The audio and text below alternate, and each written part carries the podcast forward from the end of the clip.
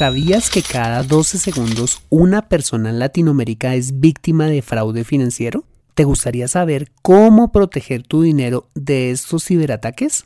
Bueno, pues acompáñame en este episodio y aprendámoslo juntos.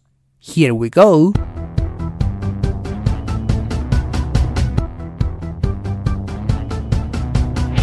Bienvenido a Consejo Financiero, el podcast de finanzas personales donde aprenderás a manejar inteligentemente tu dinero, salir de deudas, tomar buenas decisiones financieras y alcanzar una prosperidad sólida y duradera. Consejo Financiero son finanzas personales prácticas para gente como tú que desean transformar su futuro financiero. Bienvenido a bordo.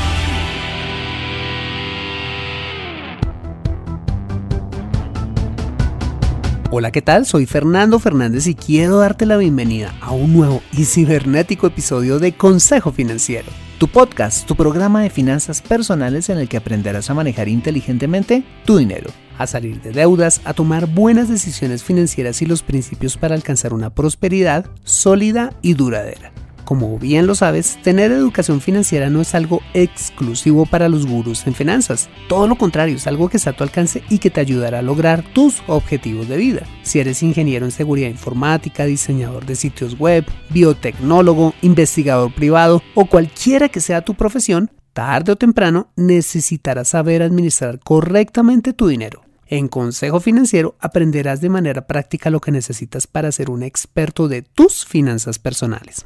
Como siempre, te invito a visitar www.consejofinanciero.com donde podrás encontrar este y muchos más contenidos de finanzas personales que estoy seguro van a ser de utilidad para tu vida financiera. Te recuerdo que puedes encontrarme en facebook.com barra consejo.financiero.podcast, en LinkedIn como Fernando Fernández Gutiérrez y en Twitter como arroba.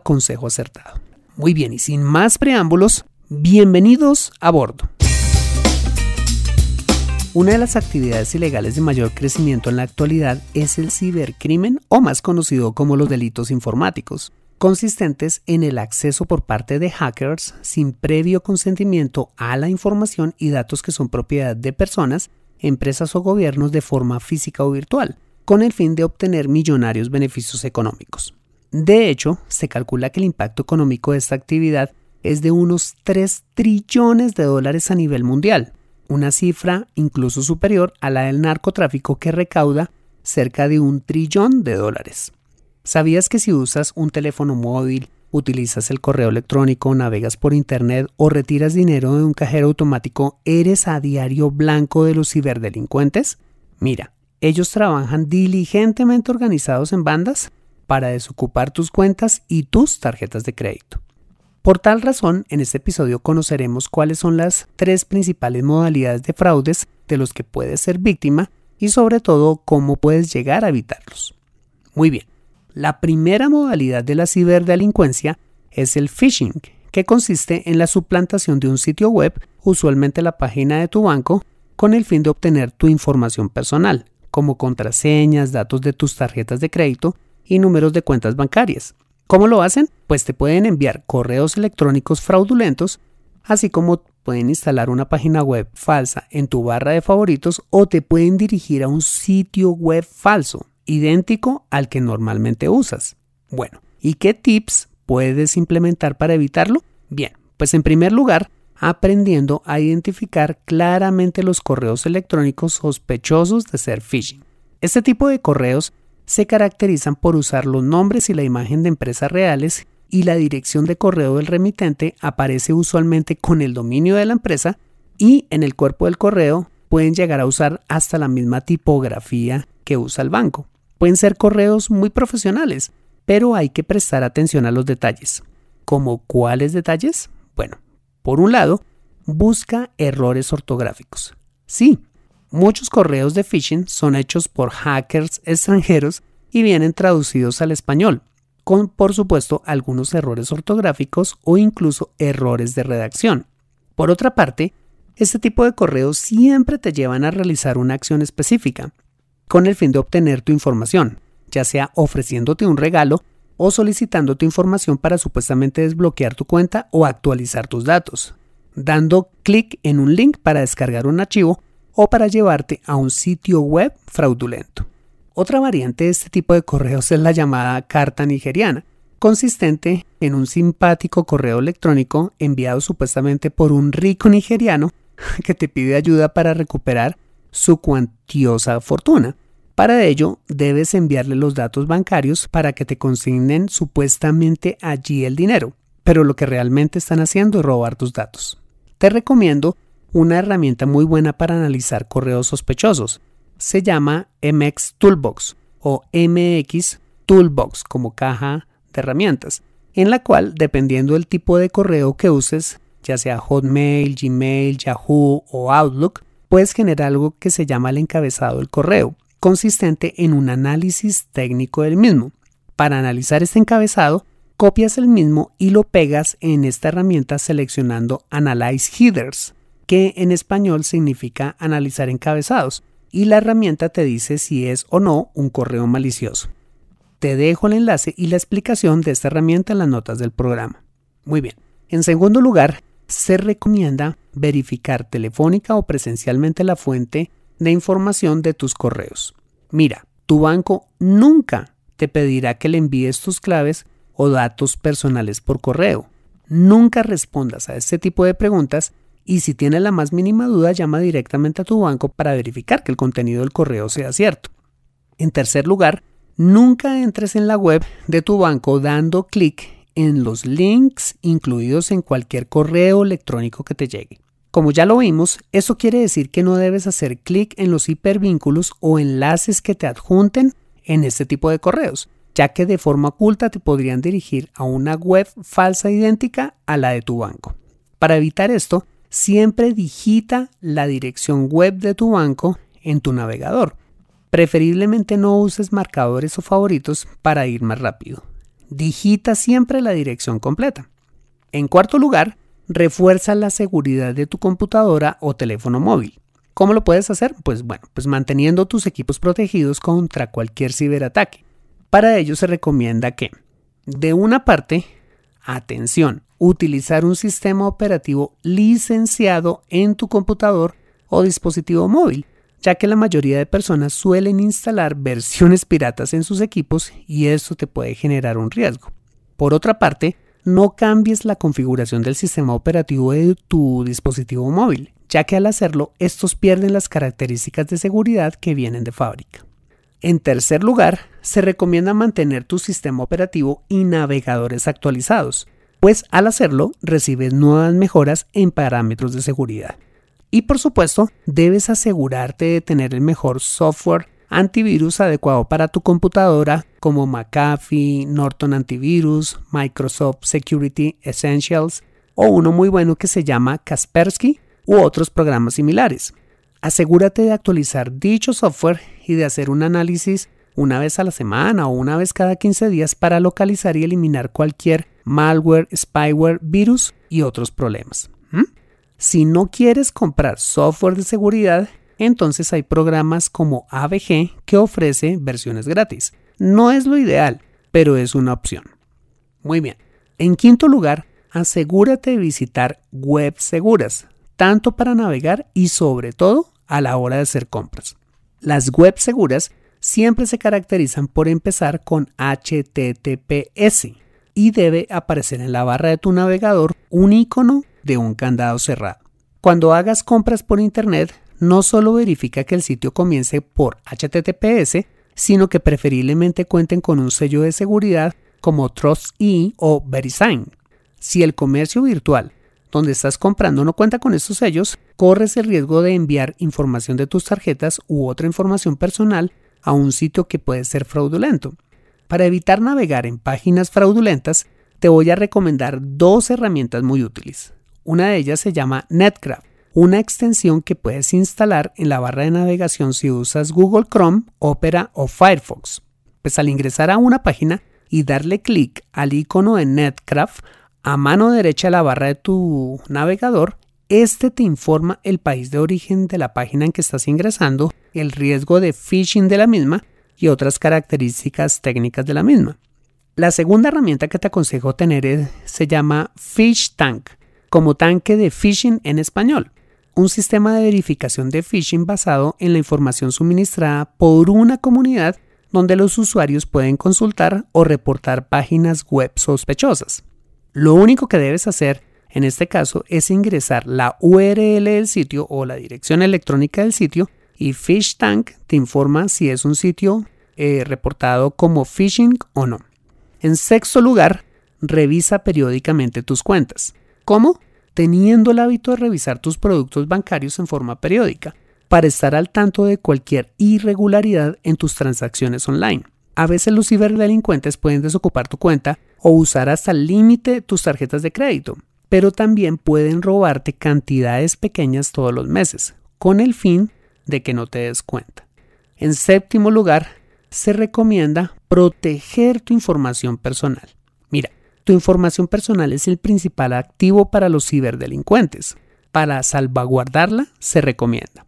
En primer lugar, no publicar información valiosa para los criminales en tus redes sociales como números de teléfono, el lugar donde trabajas, tu nivel de ingresos, el banco donde tienes tu cuenta, así como no publicar fotografías ni estados que contengan tu ubicación ni los sitios que frecuentas, entre otros datos sensibles.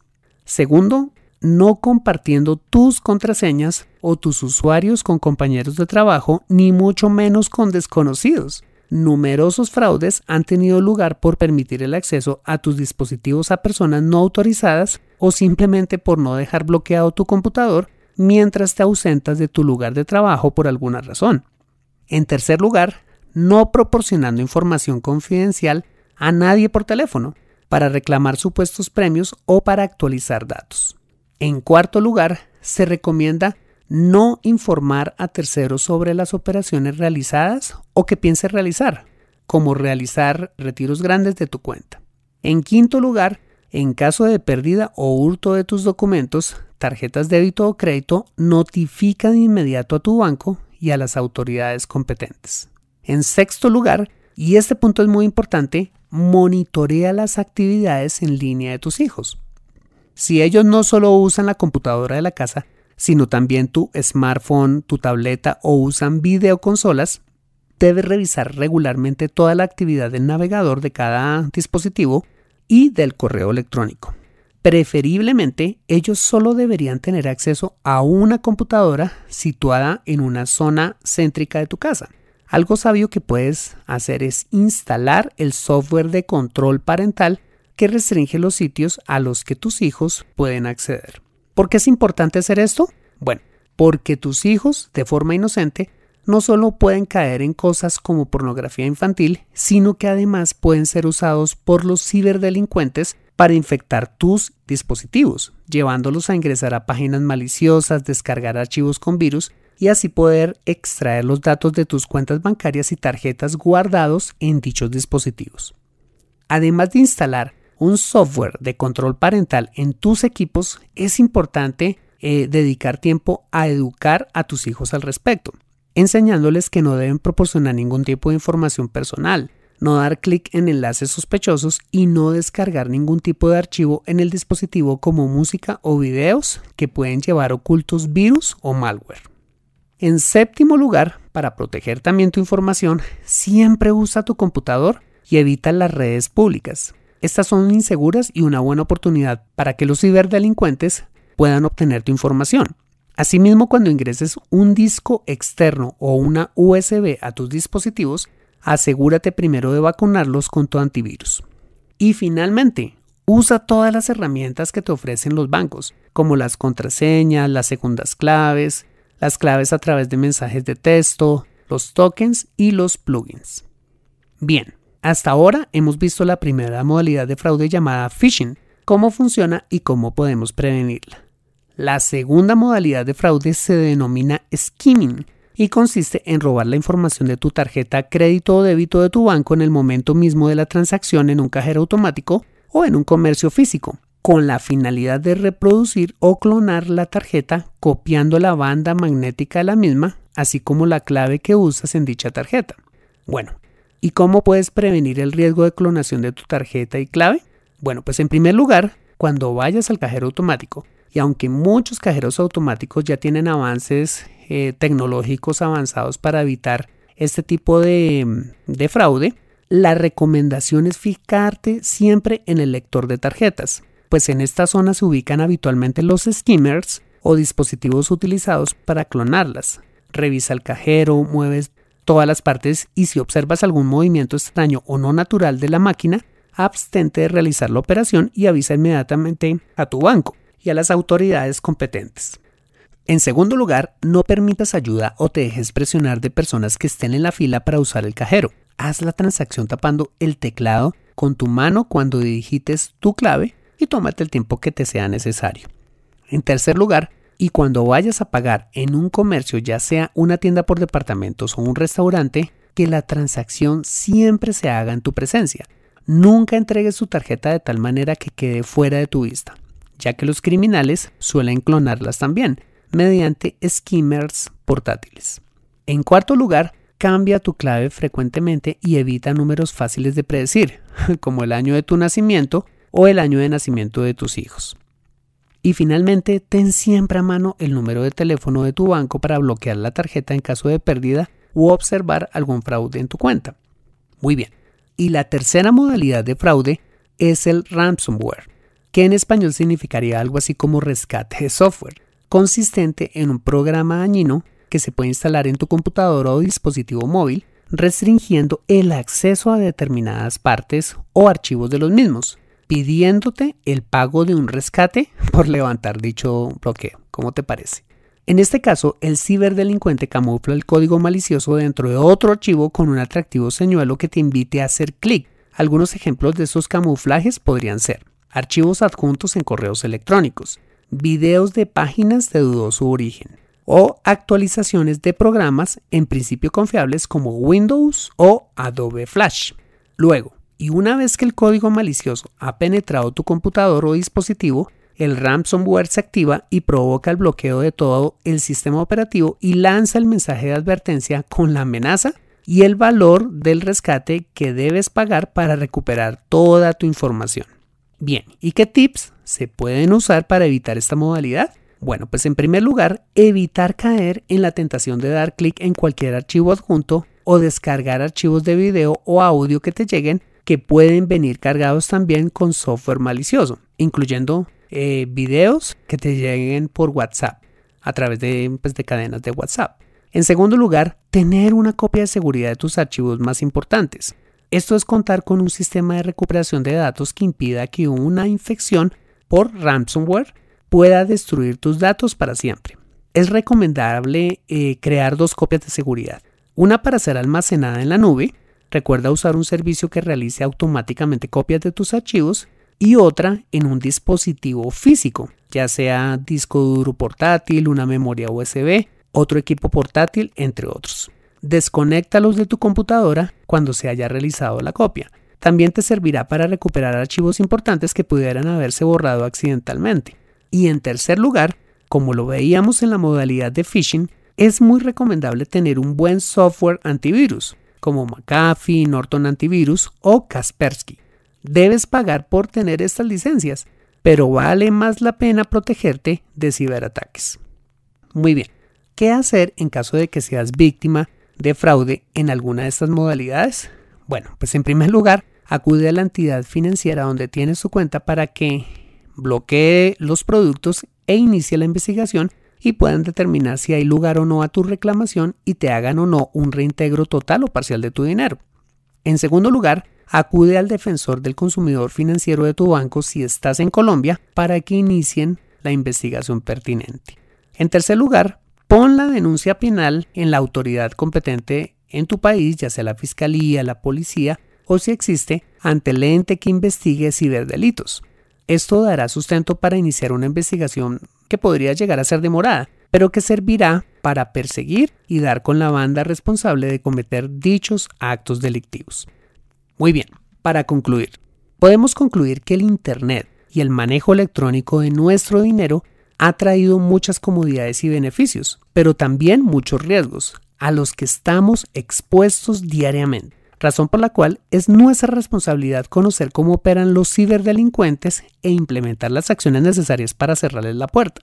Tener buenos hábitos de navegación, ser sagaces con lo que recibimos, cuidar nuestros datos personales, tener precaución cuando retiramos de un cajero electrónico. Usamos las herramientas tecnológicas para detectar el fraude y protegemos nuestros dispositivos con buenos programas antivirus, nos pueden llevar a ahorrar miles de dólares de potenciales hurtos o extorsiones. Si los delincuentes no vacilarán ante la primera oportunidad que tengan de exprimirte hasta el último centavo, ¿por qué eres flexible a la hora de ponerles todas las barreras para proteger tu dinero? La responsabilidad de cuidar tu dinero no es solo de tu banco, es principalmente tuya. Aprende a tomar buenas decisiones financieras en Consejo Financiero. Bueno, muy bien, ese ha sido el episodio número 49 de Consejo Financiero. Si te ha gustado, házmelo saber suscribiéndote al podcast y dejándome una valoración honesta de 3, 4, 5 estrellas, pero sobre todo un valioso comentario tuyo en iTunes, SoundCloud, Spreaker, iBox, Stitcher o Tuner Radio o donde quiera que escuches este programa. Dichos comentarios son muy valiosos para mí pues me dan el feedback necesario para mejorar el programa y para ser mejor posicionado por los motores de búsqueda de podcast. Asimismo te invito a compartir por favor este episodio a través de tus redes sociales, en especial por WhatsApp con tus contactos, familia o amigos, a quienes consideres les sea útil este episodio para su vida financiera. Bueno, muy bien, soy Fernando Fernández, tu asesor financiero y anfitrión de este programa. Mis agradecimientos, como siempre, a José Luis Calderón por la edición de este podcast.